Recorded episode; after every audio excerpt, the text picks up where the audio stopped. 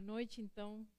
Paz do Senhor sobre todos nós nessa noite. Que o Senhor possa estar nos falando, como já tem feito durante o louvor. Essa é a noite de guerreiros, né? É, eu estava orando antes de chegar a esse lugar, antes da gente começar o nosso serviço de todo domingo. E enquanto estava em casa orando, orava por todos aqueles que tinham se tinham, estavam no propósito firmes de chegar aqui, em, em, é, ainda que estivesse chovendo. Então, Deus abençoe a todos os que tiveram esse propósito firme de estar aqui, mesmo com chuva. Deus abençoe vocês, essa força de vontade. É essa força de vontade que nos mantém firmes em tempos difíceis. É essa força de vontade que nos mantém seguros nos, nos braços do Senhor quando a gente, quando a dificuldade vem. Né? Então, uma simples chuva não pode ser uma ameaça para a gente servir ao Senhor. Porque imagina quando vem o temporal, né?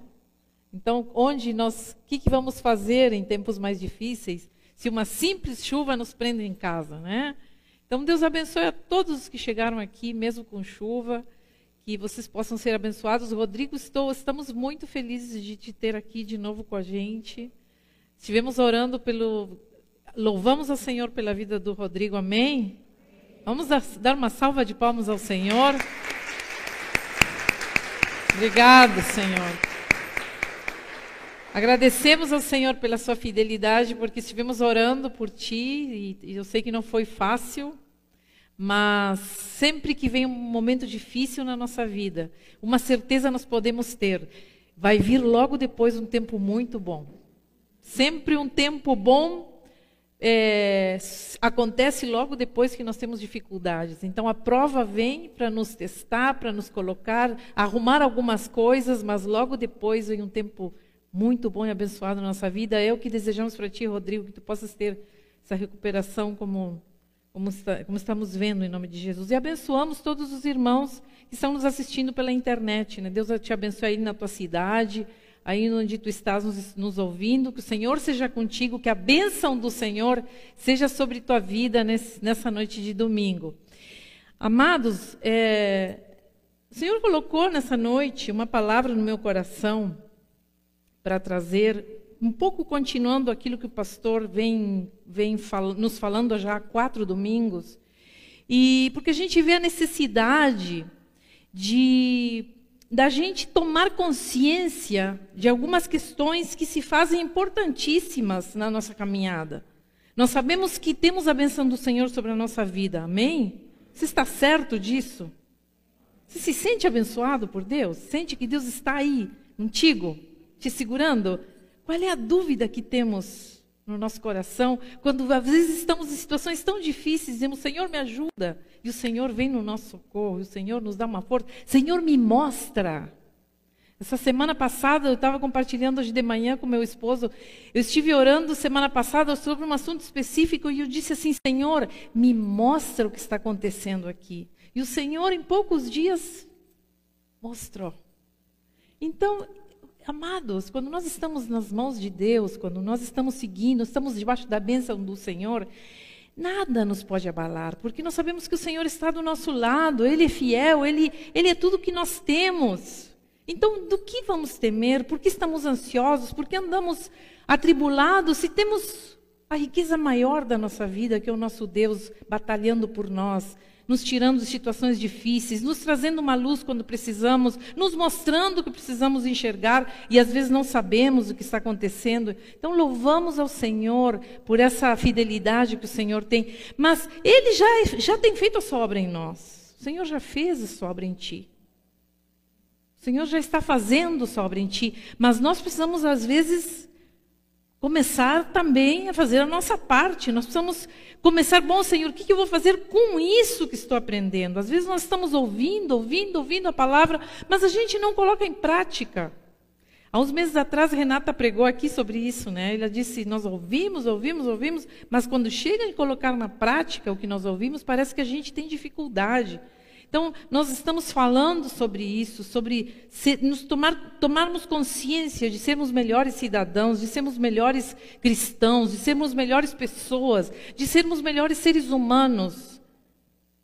E que o Senhor possa fazer essa obra no nosso coração. Porque a nossa sociedade, irmãos, a nossa sociedade, nós temos falando, falado tanto sobre isso, o nosso mundo, o nosso mundo, o nosso entorno, é movido pelo ressentimento. Nós temos visto isso, eu tenho sentido isso, pessoas ressentidas, pessoas movidas só por aquilo que sentem. O pastor falou domingo passado sobre sentimentalismo, né?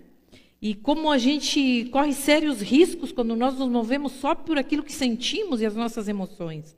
Mas tem pessoas que se movem pelo ressentimento. O combustível de vida delas é o ressentimento de não ser reconhecido. Muitas vezes nós estamos ressentidos porque não somos reconhecidos nas nossas famílias, nas nossas amizades, no nosso trabalho, nosso reconhecimento. Não é assim? A gente às vezes está trabalhando, trabalhando, trabalhando, parece que não vê o nosso, ninguém vê o nosso esforço. Parece que chega o patrão e elogia aquele que, né, que não faz nada. E a gente que está ali batalhando e fazendo tudo certinho, parece que não é reconhecido naquilo que nós fazemos. E às vezes nós precisamos desse reconhecimento. Nós corremos atrás de um reconhecimento, às vezes, que não chega. E talvez nunca chegará. Sabe, sabia disso?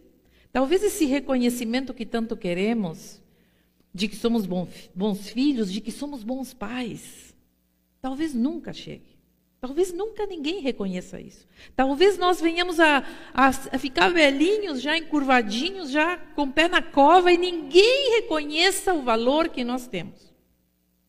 E nós estamos correndo atrás de que alguém nos reconheça. Estamos, às vezes, ressentidos de achar que o outro leva vantagem em tudo, que o mundo leva vantagem, que o mal cresce. E nós que somos honestos, pagamos as nossas contas, não fazemos gato, não passamos ninguém para trás. Estamos ali, né, lutando com o nosso ganha-pão e aquele que, que é esperto, esperto, entre aspas, e que faz tudo errado, parece que nós olhamos ressentidamente e dizemos, mas parece que tu tem que ser ruim para sair bem nessa vida, para ser bom? Parece que tu tem que ser, ser ladrão, ser, ser, ser desonesto para que não, amado, isso é ressentimento. Nós estamos ressentidos de achar que as outras pessoas levam vantagem, de que eu não tive a sorte de nascer numa família abastada. Alguns de nós temos um ressentimento assim, ah, se eu tivesse nascido nessa família, né? Que diferente seria a minha vida. E eu dizer, quantos de nós já passou essa alguma vez alguma um pensamento assim, ah, se eu tivesse a grana que esse cara tem, se eu tivesse nascido nessa família que, esse, que essa pessoa nasceu, isso é ressentimento, de que eu não tive sorte na vida, de que eu me dou mal em tudo, de frequentar tal escola. Ah, se eu tivesse frequentado tal escola, né? Se eu tivesse tido a oportunidade que A, B, C ou D tiveram na vida,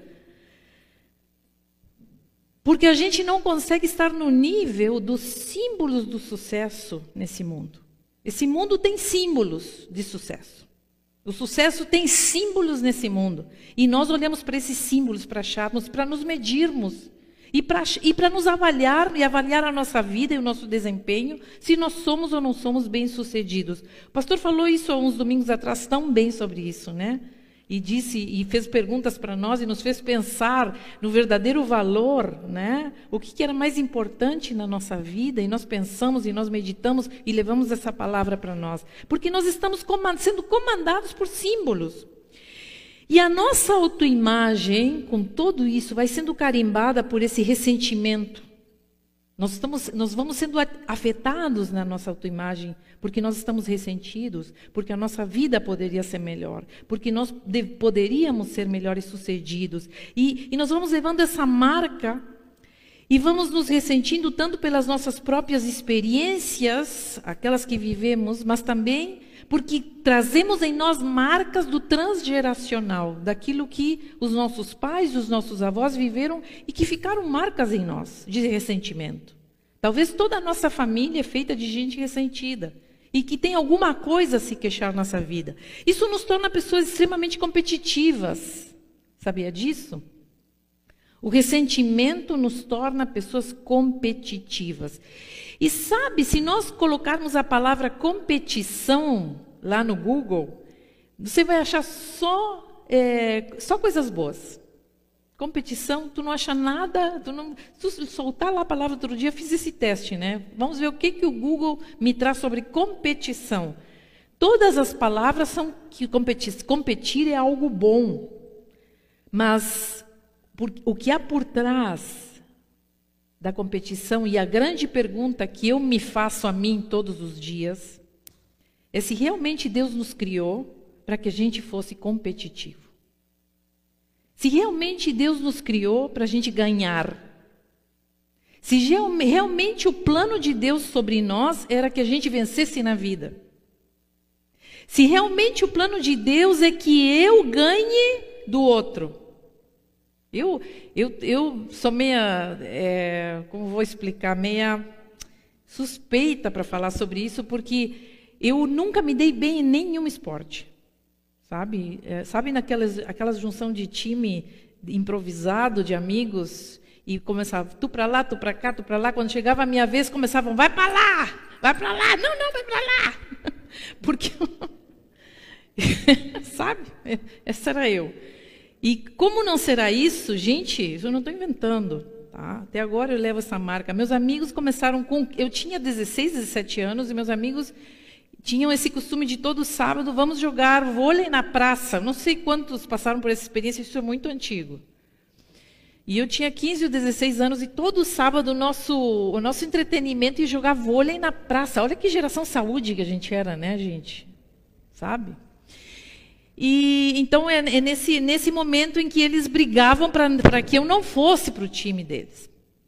Então, é, é, isso foi tão eu comecei a, eu comecei a levar, como eu sabia que era um desastre, eu sempre levei isso rindo, eu achava isso muito engraçado. Nunca afetou minha, minha autoimagem, porque eu, eu descobri depois, bom, resumindo, eles me botaram o nome de velha, eu tinha só, só 16 anos, eu era uma adolescente, mas meu nome era velha. Por quê? Porque meus pulos não saíam do chão, eu não conseguia, sabe? Quando ia pular para fazer assim com a bola, meu pulinho era era ali, não, não, não passava muito do chão. Então, eu, eu, eu, eu percebi logo que não era boa naquilo e que nunca ia ser. Não adiantava eu treinar, treinar, treinar. Quando eu me de, eu digo um, um sábado, eu me lembro de esse sábado eu vou treinar, treinar antes que, que cheguem os guris, para quando eles chegarem, tá. E aquele sábado eu conseguia torcer meu dedo com a bola, né? Inchou desse tamanho, já não consegui jogar. Então eu já vi que não era para coisa, entendeu? Vai tocar teu piano que tu vai te dar melhor do que jogar bola. Mas eu percebi também, com o passar do tempo, que alguma coisa dentro de mim, nesse, quesito, não me tornava uma pessoa competitiva. Eu não achava graça em perder nem ganhar. Sabe, eu, eu, era aquele tipo de pessoa e até hoje sou. Meu esposo é fã, é, é fã, né? Fanático, não vou dizer, ele é fã do Grêmio, vocês sabem bem, pastor gremista. É, né, pastor? E, e, e, e, quando às vezes o, o, o Grêmio está jogando com o Inter e, e, às vezes é uma disputa que merece um título para fora do, do, estado, né, que é um título nacional e, e, vence outro time, como aconteceu algumas vezes, e, ele não pode ser esse colorado. Eu digo, mas são teus irmãos, vamos, vamos, que coisa boa. São todos, ficou aqui o título, né? Ficou aqui no Rio Grande do Sul.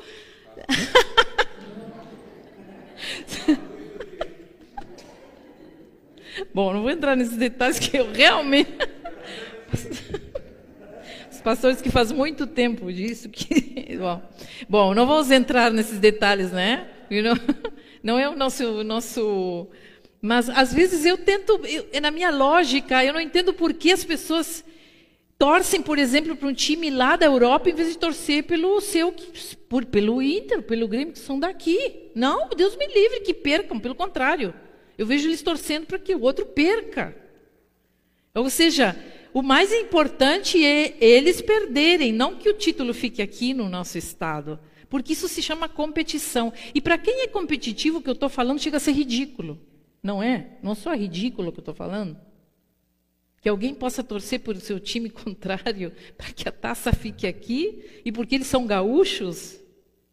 E porque nós somos mais gaúchos do que qualquer outra coisa? Só é ridículo. Por quê? Porque nós já nascemos com essa marca da competição. O ser humano já nasce competitivo. Ele gosta de uma disputa. Nós já nascemos na, nessa vida ganhando ou perdendo. Nós já nascemos lutando, nós já nascemos no embate, nós já nascemos entre a vida e a morte, tentando um lugar ao sol, sobrevivendo. Nós já nascemos no momento em que a nossa mãe nos expulsou para fora do seu ventre, nós já nascemos entre a vida e a morte. Bom, agora é a vida. E, e, me toca vencer nessa vida, me toca ser bem sucedido, desde o primeiro minuto em que eu respiro. Porque até se respirar vai me fazer uma pessoa vencedora ou não, não é assim? Por isso estamos aqui vivos. Então, nós levamos esse, essa marca da competição. E alguns de nós, talvez pense, Sabe? Talvez alguns de nós pensem, deixando, deixando os times de lado, mas é, é, eu poderia dizer, eu poderia dizer assim, bom, porque eu nunca me dei bem nos esportes e porque eu preferia que todo mundo ganhasse em vez que alguém perdesse, eu não curto a Olimpíada. Não me chama atenção porque eu acho, eu fico triste pelos que perdem. Eu sou assim, eu fico triste, mas é tão bem, pobrezinho, porque perdeu? Ah, vamos dar um título para todos. Eu sou aquela pessoa que quer dar uma copa para todos, vamos dar uma medalha para todo mundo, vamos contentar todo mundo. No final de contas, todo mundo fez alguma coisa. No final de contas, todo mundo foi bem. Né? No final de contas, todo mundo teve que passar um perrengue para chegar aqui, todo mundo se esforçou, todo mundo fez a sua melhor. Ou não? Mesmo quem perdeu fez o seu melhor, fez tudo o que podia. Mas eu poderia dizer que isso não me faz uma pessoa competitiva. Mas eu sou. Em outras coisas. Nós somos competitivos em outras coisas. E nos custa, e talvez enquanto estou falando isso, você se pergunte, eu realmente sou competitivo? E, e, talvez tu digas assim, ah, eu acho que eu penso como uma pastora, eu, eu gostaria que todo mundo saísse ganhando e ninguém perdesse, eu não sou competitivo. E se eu fizer essa pergunta, quantos aqui se consideram competitivos? Pessoas que estão ali para ganhar, para vencer. Talvez alguns de vocês digam, não, pastor, eu não sou assim, eu não entro em disputas. Tem milhares de disputas, nós podemos disputar relacionamentos. Eu vejo às vezes meninas se pegando por um homem, mulheres se acabando por um homem, né? Disputando território. Vejo às vezes vizinhos brigando por um, uma, uma folha que caiu dentro do pátio. É, nós somos competitivos. Em alguma área vamos ser competitivos. Em alguma área você vai ser competitivo e eu quero que a gente se analise nessa noite, porque nós podemos ter essas características. E eu queria falar um pouco sobre as características de uma pessoa competitiva, para que a gente entenda se a gente tem um pouco de ressentimento social ou não. E uma das coisas, é a pergunta que eu faço, sou competitivo? E nós vamos nos analisar nessa noite. Porque uma das coisas que nos torna pessoas, pessoas competitivas é não saber perder sob nenhum aspecto. Nós não sabemos perder. E não é só no time. Não é só nos relacionamentos. Não é só em joguinho de baralho na mesa. Bom, de pessoas, vocês já viram gente que não sabe sequer jogar esses joguinhos simples de mesa, porque precisam ganhar, nem que seja roubando, escondendo a carta aqui, passando outro para trás, precisa ganhar. Isso é competição. No duro. Nós nos conhecemos nas pequenas coisas. Então, não aceitar qualquer coisa onde a gente se, sente, se sinta roubado. Nós não aceitamos, não sabemos perder, não aceitamos nada onde a gente se sinta roubado. Por exemplo, num término de um relacionamento. Termina um relacionamento, e, e, e não estou falando aqui só de relacionamentos de, de amorosos, estou falando aqui de amizades também. Amizades que terminam e a gente não aceita que terminou. A gente fica querendo buscar uma explicação por que terminou esse relacionamento. Então, nós exigimos explicações sobre tudo. Uma pessoa que é competitiva, ela exige explicações sobre tudo. Se algo não está conforme o que achamos, não, não cansamos de procurar motivo. Por quê? Geralmente o motivo é sempre fora de si. E não, né, nunca está em si, está sempre no outro, está fora da gente. Quem fez isso errado para que eu não me desse bem? Quem fez isso aqui? Quem quebrou esse copo? Nós vamos até o fim, tentando saber o que, que deu errado, por que deu errado, quem errou, quem fez aquele, quem cometeu esse erro para que eu me desse mal. Nós exigimos explicações. E, e nós vamos além disso, né? Porque a gente também não aceita ser questionado. Pessoas competitivas não aceitam ser questionadas sobre nada. Será que alguém é assim aqui? Quando alguém chega e nos questiona, tu, tu, tu tá, tu tá muito, tu tá muito é, raivoso, tu tá, tu tá muito agressivo. Eu agressivo? Mas da onde?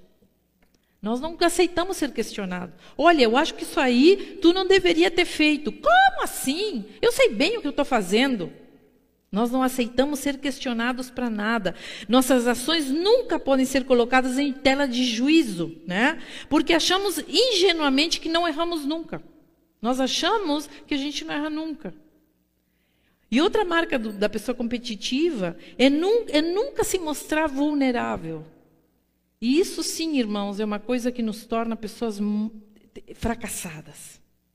Aí nós vamos competir e vamos terminar fracassando. Porque quando eu, eu não me mostro vulnerável, quando eu não consigo me mostrar, mostrar que está doendo, vulnerável quer dizer que eu não mostro, eu não consigo mostrar quando estou sofrendo. Eu estou sofrendo, mas eu não vou mostrar.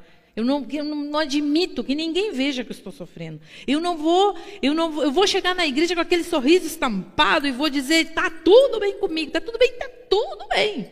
Imagina se eu vou mostrar fragilidade na frente dos meus colegas de trabalho. Imagina se eu vou mostrar fragilidade de dentro da minha família, para que eles, para que eles não me respeitem mais. Nós vamos criando uma casca grossa e vamos fazendo de conta que sempre está tudo bem. E que, na, e na verdade, lá dentro está doendo, nós estamos quebrados, nós estamos sofrendo, nós estamos passando por dificuldades, mas nós fazemos questão de mostrar que estamos sempre fortes para as pessoas. Não, eu sou forte, eu me basto. Eu tenho que mostrar que sou forte, porque se eu não mostrar que sou forte, a minha família desmorona. Quantos de vocês têm esse conceito? Quantos de nós têm esse conceito? De que nós precisamos ser fortes para que a nossa família se mantenha unida, que nós precisamos ser fortes para que a nossa família se mantenha é, bem. Nós temos essa mania de estar sempre saindo adiante quando às vezes nós precisamos ficar quietos lamber as nossas feridas e reconhecer que estamos sofrendo.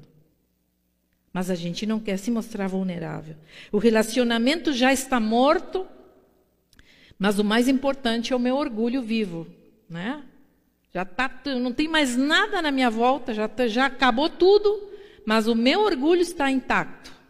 Meu orgulho está ali firme. A gente chama para conversar muitas vezes, nós, como pastores, enxergamos às vezes quando as pessoas têm problemas e nós chamamos para conversar, nós nos colocamos à disposição. A gente às vezes indica até um psicólogo, né? Quem sabe tu vai numa consulta, quem sabe tu não conversa com alguém, quem sabe não conversa com o seu, seu discipulador. Quem sabe vamos marcar alguma coisa e vamos, vamos ver o que está acontecendo nesse, nesse assunto. Mas a pessoa se resiste, sabe? A pessoa que, que, que é competitiva, ela se resiste. Porque no fundo ela pensa assim: eu não preciso de ajuda.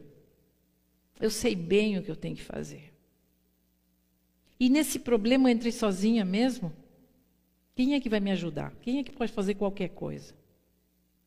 Melhor ficar quieto aqui, resolver, do que ficar dizendo para os outros que eu estou fracassando no meu casamento, na minha vida, no meu trabalho, no meu ministério, enfim, em tudo onde eu estou. Então, às vezes nós vemos, por exemplo, nos relacionamentos, esse tipo de pessoa que levam fora e, e no outro dia, vocês já viram isso? Uma pessoa leva fora e no outro dia a primeira coisa que faz, vai para a balada. Né?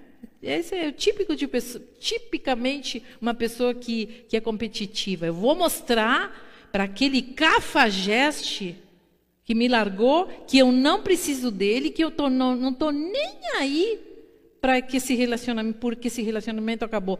Queridos, eu olho às vezes as redes sociais, de vez em quando olho, não é sempre. Mas quando eu vejo um relacionamento que acabou e a pessoa no outro dia está na balada, celebrando, festejando com os amigos, já já pegou outra pessoa, já não sei o quê, É, o, é como se a pessoa estivesse gritando: me dói, estou sofrendo, por favor, me ajudem.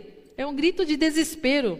A pessoa tenta, tenta passar uma imagem de que está tudo bem, mas para a gente que já conhece o ser humano e já trata com pessoas há tanto tempo, às vezes a gente vê, a única coisa que a gente consegue enxergar é que a pessoa está por dentro sofrendo. É um grito de ajuda, é um grito de socorro, é um grito de não sei o que fazer com isso. Então nós vamos, nós, nós vamos indo por esse caminho e nos tornamos competitivos e, portanto, ressentidos. Nós vamos nos ressentindo com situações que vão acontecendo na nossa vida. Só que o Evangelho, amados, esse é o sistema do nosso mundo. Mas Cristo nos chama outra coisa. Nós estamos há anos dentro de uma igreja com ressentimentos. Nós estamos há anos dentro de uma igreja com ressentimentos não só com as coisas que acontecem aqui, como com coisas que acontecem lá fora, com a nossa família, com o nosso cônjuge, com nossos filhos. Porque meu filho não fez o que eu queria que ele fizesse. Porque meu filho não andou como eu gostaria que andasse. Então, eu tenho ressentimento porque eu me dei tanto para ele. Eu me doei tanto para esse filho. Eu fiz tanto por ele. Eu me neguei tanto para que essa criatura fosse bem sucedida. E olha só no que deu. E nós vamos nos ressentindo. E eu vejo assim, ó, irmãos amados, Deus nos chama a outra coisa. Deus nos chama a outra coisa. Deus nos chama a andar em outra, em outra, em outro caminho, em outro rumo. Deus nos chama a andar na contramão desse sistema. Deus nos chama a andar numa novidade de vida e numa e numa vibração, digamos assim, onde eu preciso urgentemente curar as minhas feridas, curar meus ressentimentos, curar esses ressentimentos que eu tenho com, a, com, com tudo, com racismo, por exemplo, sou um ressentido social. Porque eu me acho, eu acho que eu sou, eu sou, alguém me diminuiu, eu aceitei isso e eu tenho um ressentimento que carrego dentro de mim. Estou dando um exemplo aqui, surgiu agora, racismo. Poderia falar qualquer outra coisa? Como mulher, me sinto ressentida porque onde eu chego, e eu sei bem o que é isso. Quando estou no trânsito dirigindo, eu sei a diferença de uma mulher dirigindo e um homem. Quando vou com meu esposo, está tudo bem, ele pode fazer a maior barbeiragem, ninguém buzina. Mas quando é uma, quando sou eu, quando é uma mulher, ah, tinha que ser mulher, e já abre a janela e já tu vai ouvir alguma coisa. Barbeira, não é assim. Então, quando nós somos mulheres diante dessa vida, nós podemos gerar um ressentimento social por sermos mulheres? Claro que sim, é muito fácil. Eu já estive nessa condição. Ah, sim, eu queria ser homem. Homem é que leva vantagem. Homem é que é bem sucedido. Homem é que é prestigiado. Para tu chegar num lugar, tu, tu não precisa dizer nada, tu é homem. É muito mais fácil para o homem. Já pensei assim.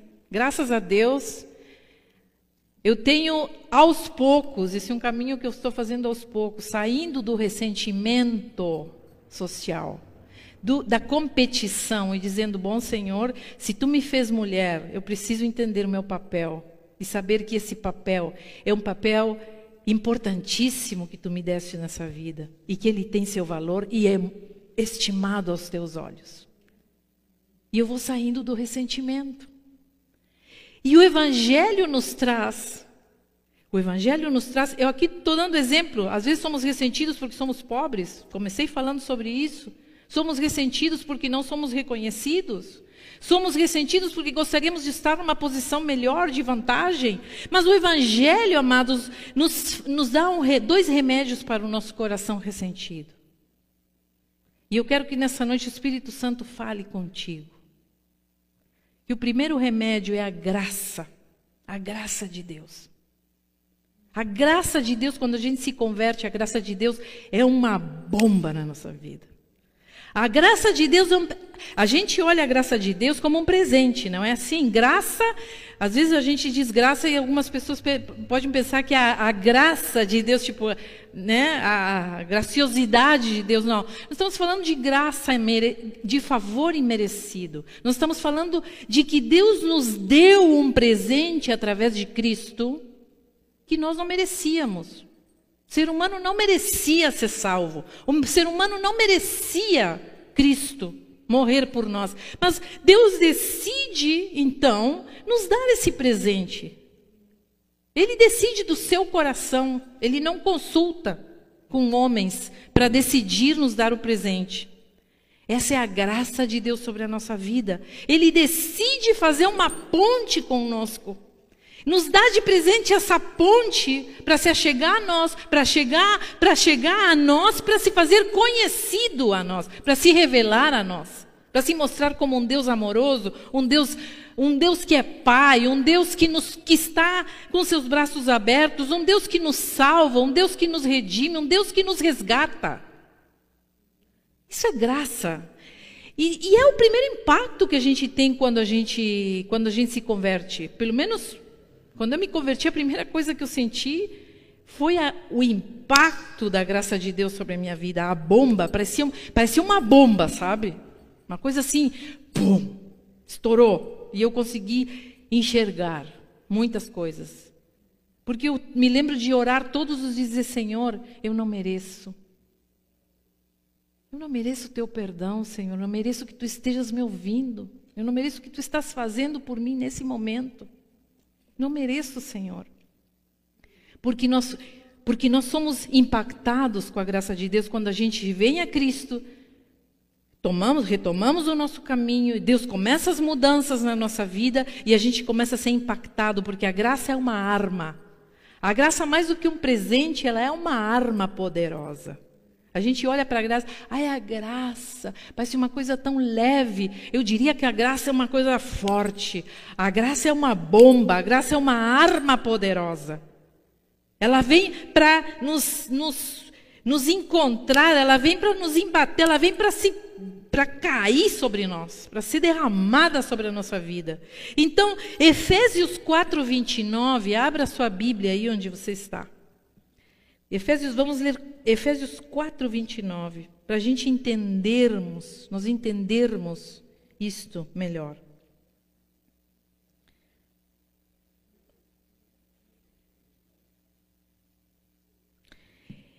Livro de Efésios, capítulo 4, e versículo 29.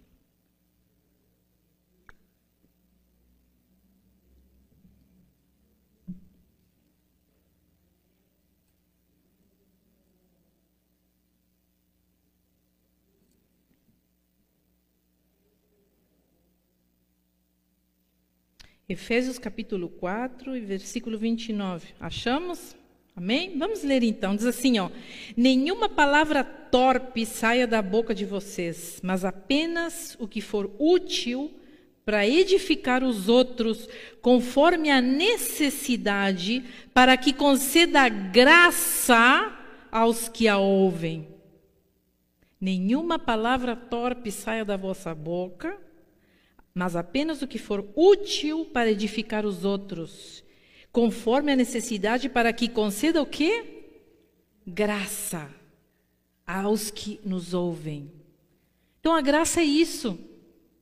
A graça é uma arma potente, é uma bomba que se faz palavra, tanto no que nós falamos, quanto no que não falamos. Quando nós falamos coisas positivas, quando nós falamos sobre a graça de Deus, quando nós falamos o que Deus fez em nós, quando nós construímos a vida das outras pessoas falando coisas boas, nós estamos derramando a graça de Deus sobre as outras pessoas. Nós estamos ajudando o nosso irmão a ser construído. Mas muitas vezes, quando nós calamos e quando nós não falamos nada, nós também estamos construindo. Porque às vezes é melhor a gente calar do que falar bobagem. Então, quando nós temos a sabedoria de calar a boca, em um momento X, que nos vem a vontade de dizer muita bandalheira, dizer um monte de coisa, de dar, dizer as nossas verdades, porque estamos cheios das nossas razões, porque estamos cheios do, da, da justiça. Porque esse aí vai me ouvir. Essa aí hoje vai me ouvir. Porque isso e aquilo, e nós vamos, e nós vamos soltando aquilo que o Efésios nos fala. Não saia da, da, da boca de vocês o quê? Nenhuma palavra torpe. Palavra torpe é aquilo que não constrói. Palavra torpe é uma palavra agressiva. Palavra torpe é quando nós falamos algo fora de tempo. De repente, nós precisamos falar uma verdade. De repente, o que nós estamos falando é uma verdade, mas como nós falamos essa verdade? Porque dependendo do tom que damos essa verdade, ela se torna, ela se torna um, um, uma palavra agressiva. Ela se torna um, uma, uma faca no coração da outra pessoa, que não está preparada para ouvir aquela verdade. Mas nós, ah, mas eu preciso falar a verdade. Doa quem doer. Não. Nós, a Bíblia é muito clara. Não saia da boca de vocês nenhuma palavra torpe. Tem momentos que nós precisamos calar. Tem momentos em que nós precisamos ficar quietos. Tem momentos em que uma criatura não está preparada para nos ouvir. Então nós oramos, dizemos: Senhor, me dá essa oportunidade. Quando eu tiver essa oportunidade de falar o que eu estou pensando, então eu vou falar no momento certo. E olha, Deus é tão fiel. Porque de repente essa oportunidade vem e a pessoa chega e te diz: O que, que tu acha sobre tal coisa, tal coisa, tal coisa? Ah, agora é o momento. Olha, eu penso, eu tenho, um, eu tenho uma linha de pensamento, né? Levo isso para o meu ministério, para minha família, para as minhas amizades, para tudo onde eu vou. Onde não me pedem opinião, não dou. é tão fácil. Você não sabe como agir nesses momentos, você não sabe quando lançar a palavra e quando não? Traga isso para ti. Vou te dar um conselho bem prático. Não dê conselho onde ninguém te pediu. Acho que o pastor andou falando isso também numa das pregações isso. Não dê conselhos onde ninguém te pediu. Ah, mas eu tenho, eu sou a mãe, eu tenho que falar. Mas o filho pediu o conselho? O filho já não é um barbado, já não é uma mulher? Ah, mas eu tenho que falar porque eu sou a mãe. Ah, ah. Se, se, esse filho não é uma criança que está sendo ensinada, se esse filho não é adolescente que precisa ainda ser educado, se esse filho é um filho adulto, não se meta onde ninguém lhe pediu ajuda. Não dê pitaco onde ninguém perguntou o que tu achava. Não diga tu tinha que fazer aquilo, tu tinha que fazer aquele outro, tu fez isso errado, ah, isso aqui tu não poderia ter feito. Mas a pessoa perguntou para ti, veio perguntar. Eu tenho esse princípio, amados, até para quem eu estou pastoreando aqui na igreja, até para quem eu discipulo, que teria toda a liberdade de chegar e dizer: Eu espero o tempo. Às vezes estou vendo as coisas, mas eu digo: ninguém pediu a minha opinião. Então eu não vou falar. Porque eu vou falar uma coisa fora do tempo, a pessoa vai tomar uma resistência, que a minha palavra vai se tornar um motivo para a pessoa ainda fincar mais o pé. Ah, mas agora mesmo que eu vou fazer isso aqui. Então, amados, seja portador, seja canal da graça de Deus na vida dos outros, porque a graça é a força que nos permite tomar o impulso para implantar o reino primeiro na nossa vida e depois na vida de quem nós estamos ministrando. Agora, a partir da graça entendemos que nada somos também. Quando eu acho que, a, que eu tenho que dar opinião em todas as coisas, é porque eu estou me achando, né? Eu acho, me acho do máximo. Eu acho que eu sou uma pessoa que sei de tudo. Gente, eu nunca vi, nós estamos vivendo um tempo, um tempo mundialmente falando, que as pessoas são, são, são elas têm informação em tudo, vocês já viram isso? Aconteceu um incêndio, não sei, lá no, na Índia. Ah, mas é porque os bombeiros tinham que ter feito, mas tu é bombeiro? Não, não sou, mas então tu tirou? E aí mataram não sei quem. E nós já queremos ser, somos detetives. Nunca fizemos um curso, mas a gente é detetive. Já sabemos quem matou, quem não matou. Porque nós, nós estamos vivendo um tempo em que as pessoas são opiniáticas, não sabem nada de nada, mas opinam. Todo mundo vai lá nas redes sociais dar sua opinião. Role na tela dos comentários, você vai ver quanta asneira A 99% dos comentários são asneiras, são coisas ditas. Ah, mas não sei o que, se tivessem feito aquilo, se tivesse feito outro, mas é, tu sabe. Tu sabe sobre o assunto? Não, não sei, mas como é que vamos opinar em algo que nós não conhecemos? Então, amados, a partir da graça eu entendo que eu, eu, primeiro eu, eu não sou nada. Eu não, eu não posso me achar, porque eu nada sou. O estudo não me faz uma pessoa ah, que sabe todas as coisas. O meu título não me garante nada. A minha formação não me garante nada. E se eu tenho um título, uma formação, que, que é algo bom, não estou dizendo aqui que é uma coisa ruim, mas se isso é, se, se esse título e essa formação já é o suficiente para a gente se achar, então quer dizer que a gente não sabe nada mesmo. Porque quanto mais nós conhecemos e quanto mais conhecimento temos, mais entendemos que nada somos e que Deus é tudo o que nós temos na nossa vida. Então, quando nós entendemos que nada me que eu não sou melhor que o outro, que nada me diferencia do outro, por exemplo, é um sinal de que eu tenho recebido e entendido a graça de, a, a graça de Deus sobre a minha vida e tenho também me conscientizado do, do meu valor pessoal. Porque eu entendi a graça de Deus é que eu entendo o meu valor pessoal. E valor pessoal, amados irmãos, é diferente de autoimagem. Valor pessoal não tem nada a ver, nada a ver com autoestima. Valor pessoal, autoestima vem do sucesso que temos perante os outros. Nós levantamos a nossa autoestima quando nós temos sucesso diante dos outros. Então nossa estima, up, autoimagem para cima, lá em cima. Por quê? Porque nós estamos tendo sucesso diante de quem? Dos outros. Nós nos sentimos poderosos frente a quem? Frente aos outros. E veja só, nós nos sentimos, nossa autoimagem se levanta quando nós estamos, estamos sendo bem-sucedidos na nossa profissão. Por quê? Porque alguém está nos reconhecendo. Que as pessoas, olha, mas olha, como está ganhando bem fulano, como está se dando bem e nossa autoestima, ó, lá em cima. Nossa autoestima se levanta quando nós temos dinheiro, estamos sendo bem-sucedidos ganhando dinheiro. É isso que o mundo nos diz. Nossa autoestima se levanta quando, quando nós somos pessoas bonitas, então nos achamos bonito, todo mundo diz que a gente é bonito. Olha só! Ai, que pessoa, que linda, que maravilhosa, que corpo, que cabelo. Olha que homem lindo. Então é suficiente. Nós não precisamos mais nada nessa vida. Quando, quando nós estamos diante de um símbolo de sucesso nesse mundo, e, nós vamos vendo que essas coisas levantam a nossa autoestima. Basta você se sentir bonita, você vai levantar a sua autoestima. Ah, eu vou hoje no cabeleireiro, vou sair maravilhosa de lá. Estou indo lá para levantar a minha autoestima. Nós ouvimos isso, né? Preciso levantar a minha autoestima. Mas o valor pessoal não se define nessas coisas, amados.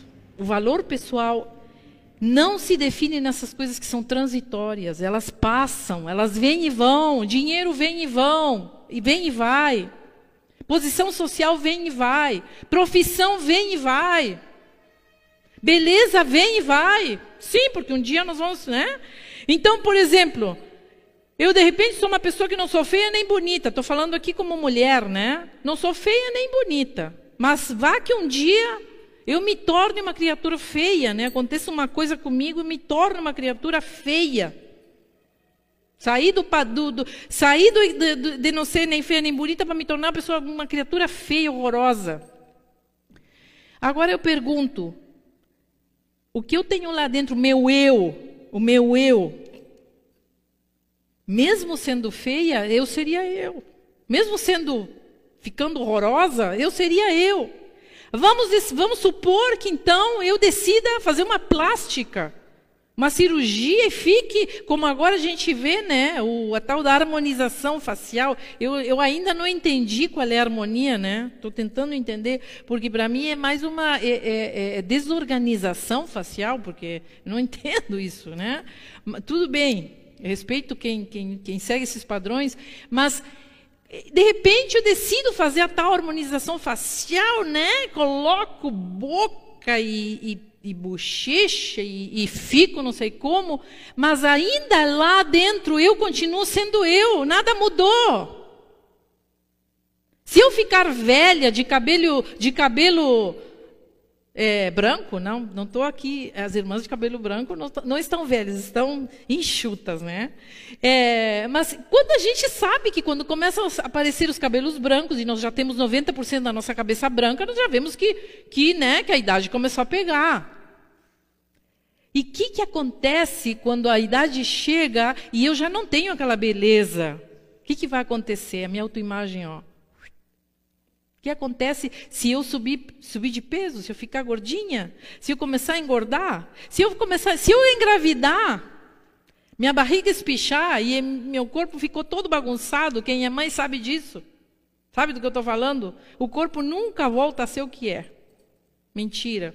E aquelas coisas que nós vemos nas revistas é mentira. Tudo é Photoshop, ou passou por cirurgia, ou fez procedimentos que, que acontece quando eu já não tenho aquilo para exibir? Minha autoimagem, ó, lá no chão. O que, que acontece se eu perder o meu emprego? Autoimagem lá no chão. O que, que acontece se eu perder o meu dinheiro? Autoimagem lá no chão. O que, que acontece se eu tiver problemas na minha família? Autoimagem lá no chão. Porque eu consegui me colocar no sucesso deste mundo, que o mundo está me dizendo que ficaria bonito, mas mesmo assim, eu continuo sendo eu. Eu continuo sendo eu. Eu continuo sendo eu com meu chevette de dois mil reais. Não sei se vale isso um chevette. Ah, de repente estou bem por fora da casinha. Na minha época, o último chevette que a gente teve valia mais ou menos isso, dois mil reais.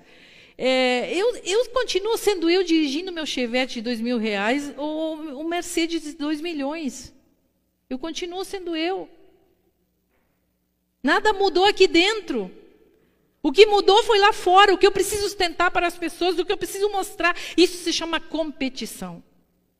Isso se chama, isso, isso me torna uma pessoa competitiva. Quando eu, meu anseio nessa vida é ser rico, quando meu anseio nessa vida é ter aquelas coisas, porque eu preciso mostrar para os outros, preciso mostrar algo que eu não sou. Porque lá dentro, Deus sabe quem eu sou. Lá dentro eu continuo sendo eu, não importa. Não importa o nosso sonho de consumo. Eu vou continuar sendo eu. Não tem como. Eu vou ter os mesmos problemas, as mesmas dificuldades, os mesmos ressentimentos. E ainda vou me tornar uma pessoa mais competitiva. Então, portanto, meu valor é aquilo que está na minha alma e não nos símbolos do sucesso. E quando eu entendo isto e não me preocupo mais com a minha autoimagem, porque a graça de Deus se derramou sobre minha vida, e eu não preciso mais me preocupar com isso. Amadas, digo às mulheres, Deus derramou sua graça sobre ti, tu não precisas mais nada. Deus derramou sua graça sobre ti, mulher. Tu não precisas mais de nada.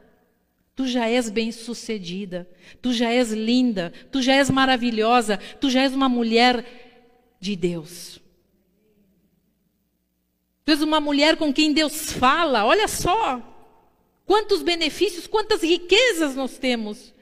Mas lembre-se, a única pessoa que tem o poder de te fazer menos nessa vida é tu mesmo. É eu que vou me sentir menos diante dos outros. É eu que vou ir para a faculdade e ver meus amigos ricos e vou me sentir menos diante deles. É eu que vou para a academia malhar e vou ver aquele monte de mulher com umas pernas torneadas, com tudo em cima, e vou me sentir menos. É eu que vou batalhar o meu ganha-pão na rua e vou ver passar os caras com os seus carrões e vou me sentir Bah, não sou ninguém mesmo nessa vida. Olha só. Só eu tenho o poder de me, de me colocar para baixo. Só eu tenho o poder disso, ninguém mais. Quando eu entendo que isso está aqui dentro de mim e não fora, ninguém me disse nada, sou eu que estou me sentindo assim. Ninguém me falou nada, mas eu me sinto assim. Quando eu entendo que isso está fora de mim, você entende que isso está fora de ti? É uma coisa que está, que está dentro de ti, aliás. Você entende que isso é uma coisa que está dentro de ti? Consegue perceber que esse valor foi tu que te colocou? Tu consegue perceber que esse padrão foi tu que te colocou? Tu consegue perceber que essa meta foi tu que te colocou? Quando nós entendemos que essa meta somos só nós que nos colocamos, nós entendemos que nós, nós mesmos, nós temos esse poder sobre nós de nos colocar para baixo ou nos colocar para cima, dependendo de com que régua a gente se, se, se, se a gente se, se mede nessa vida. Então, amados, a paz interior é a outra arma que o Senhor nos dá contra o ressentimento. A paz interior, a graça de Deus e a paz interior. Então defina o que tu podes mudar e o que tu não podes mudar. O que que tu pode mudar? O que que tu não pode mudar nessa vida? O que que tu pode mudar? O que que está ao teu alcance mudar? O que que não está ao teu alcance? Nós precisamos definir isso. Por exemplo, eu não posso mudar a pandemia, eu não posso mudar os estragos econômicos que a pandemia trouxe, eu não posso mudar a situação financeira do país. Eu não posso mudar a situação em que o mundo está ca caminhando em relação economicamente falando, ou, ou, ou, ou, enquanto a saúde, sei lá. Eu não, tem coisas que eu não posso mudar. E também não posso mudar os outros. É aí também onde eu não consigo mudar o outro. Então, quando eu podemos viver a partir do vitimismo essas coisas ou da resiliência, sabe? Eu me lembro quando nós entramos na pandemia, a nossa igreja Parecia, digo, vamos fechar a igreja e agora? Como é que vai ficar isso? Né? Então nós decidimos fazer as lives. Isso se chama resiliência. Não dá de um jeito, vamos fazer de outro. Não dá assim, vamos fazer assado. Não dá para comer batata, vamos comer. Não dá para comer arroz, vamos comer batata. Não dá para comer filé, vamos comer carne de segunda, guisadinho. Isso se chama resiliência. Isso se chama resiliência.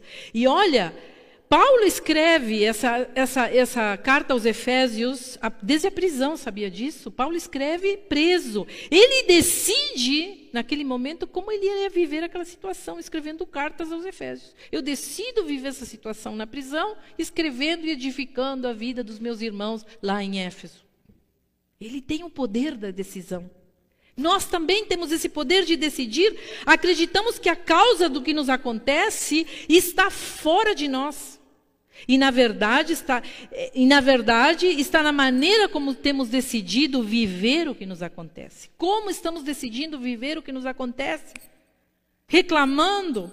Uma das coisas que nos possibilita a paz a ter paz na nossa vida, paz interior, é parar de lutar. Eu preciso, às vezes, parar de lutar, que é diferente de se resignar. Tem coisas que eu não preciso mais lutar. A resignação te mobiliza e te adoece. Mas quando eu paro de lutar, eu me liberto da culpa. Eu fico livre de ressentimentos, porque eu paro de lutar. E eu vou me possibilitando, eu vou tirando lições dessa situação para crescer. Eu, eu tenho paz quando eu paro de, quando eu paro de lutar, gente. Eu eu tenho paz quando eu paro de lutar com situações que me coloco.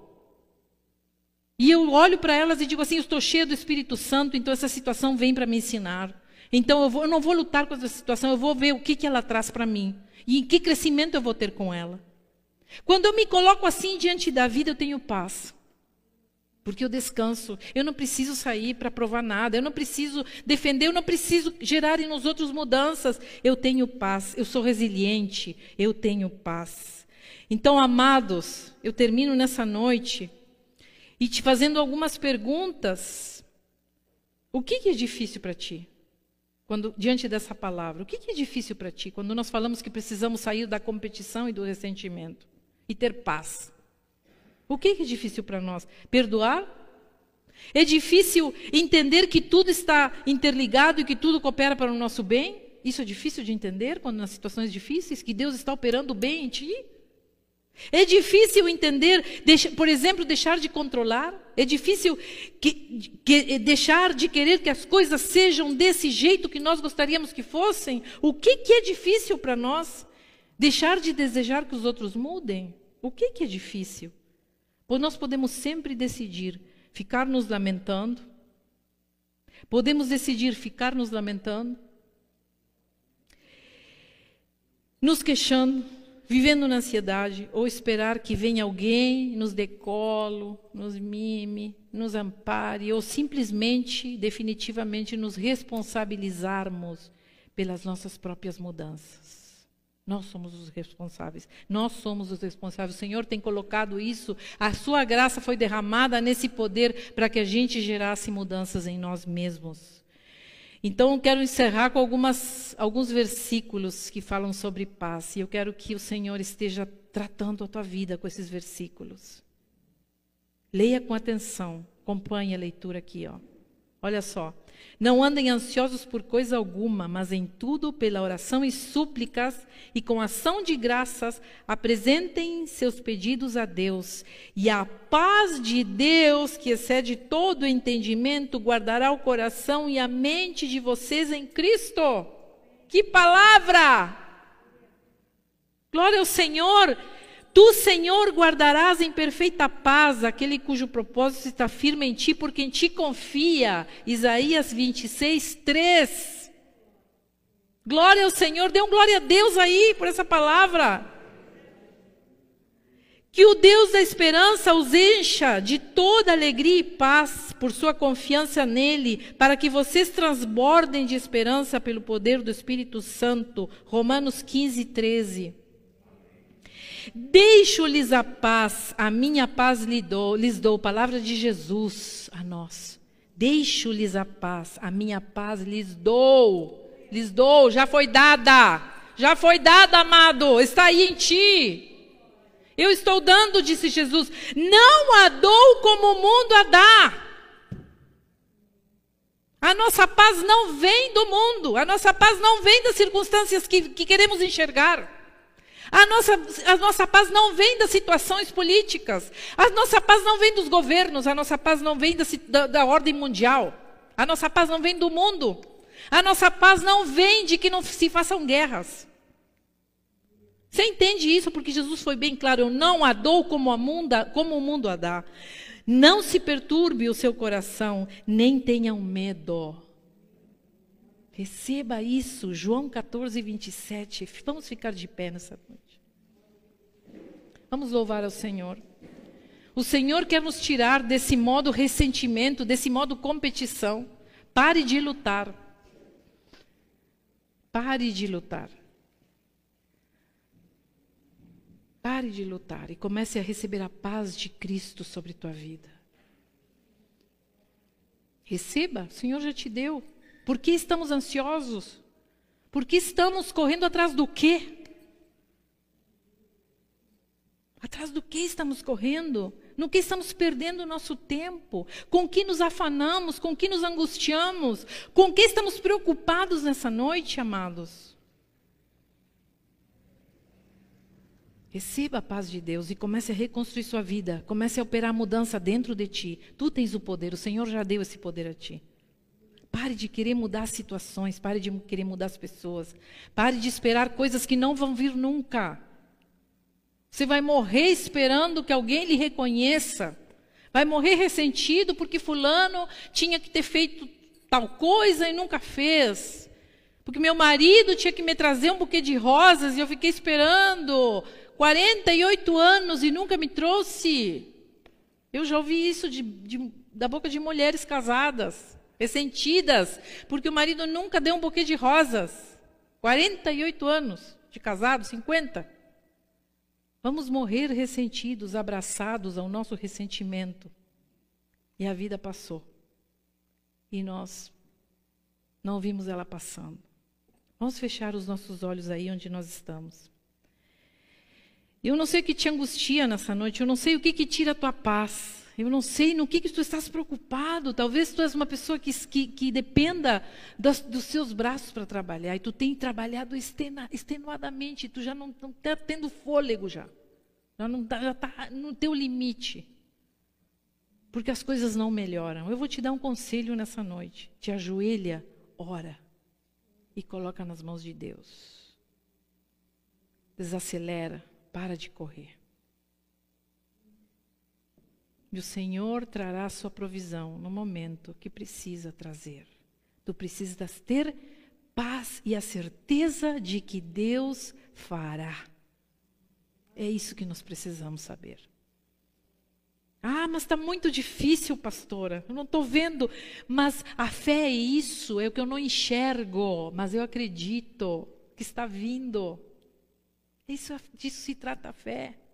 Nós queremos andar como o mundo anda, nas coisas que enxergam. Nós, Deus nos chamou outra coisa, amados. Deus te chama a andar pela fé, andar com seus olhos nele, andar na paz que ele te deu, derramando graça às pessoas que te rodeiam, controlando tua boca, parando de falar asneira, palavrão, parando de falar coisas que destroem os outros, palavras agressivas, palavras vazias. Em vez disso, te tranca no teu quarto, ajoelha e ora. Pede a Deus sabedoria, Senhor, o que eu faço nessa situação? Me mostra, quero confiar em Ti. Senhor, nessa noite nós colocamos as nossas vidas diante de Ti. Quem precisa receber uma oração porque anda em ansiedade, levanta sua mão aí, nós queremos orar por Ti aí onde Tu estás. Senhor amado, tu estás vendo essas mãos levantadas, tu estás em casa, nos acompanha nessa oração. Quem sabe tu andas, andas ansioso, temeroso, preocupado. Eu declaro sobre tua vida que o Senhor, aquilo que o Senhor já declarou, toma a paz de Cristo sobre ti. Abraça a paz do Senhor. Coloca a tua outra mão no teu coração e diz: Senhor, aqui, Senhor, toca aqui, onde está queimando, Senhor. Onde está aqui, Senhor, às vezes acelerando demais, porque eu não consigo ver uma saída. Senhor amado, eu oro por esses irmãos que estão com suas mãos levantadas. Que a paz que sobrepassa todo entendimento nessa noite possa chegar e fazer e agir, Senhor, de uma maneira sobrenatural, que eles sejam tomados da tua paz, Senhor, que eles sejam tomados da tua graça, que eles sintam o impacto da graça de Deus sobre suas vidas. E eles possam frutificar em amor, em unidade com a tua igreja, eles possam enxergar aquilo que eles não estão enxergando pela fé. Enche eles de sabedoria, dá-lhes, Senhor, saídas, dá-lhes, Senhor, portas abertas onde eles precisam. Conduz eles a toda a verdade, Senhor, em nome de Jesus. E coloca agora a tua mão no teu, no teu estômago, porque ali também, ali também age uma emoção, que é a raiva. Quando nós sai, as coisas não saem como a gente quer. Nós somos tomados pela raiva, indignação, ressentimento. A gente fica, a gente se magoa, fica chateado, dói o estômago. Senhor amado, nós oramos para que todo o ressentimento, Senhor, saia em nome de Jesus. Tu faça, Senhor, com a tua graça maravilhosa, tu venhas transbordar na vida dos meus irmãos, Espírito Santo. Deixa o Espírito Santo tocar a tua vida, deixa o Espírito Santo agir em ti, deixa o Espírito Santo te tomar nessa noite. Deixa o Espírito Santo ser teu guia, deixa o Espírito Santo te falar, ele está aqui. Ele está em ti, ele está agindo, ele vai agir te falando, ele vai agir te mostrando.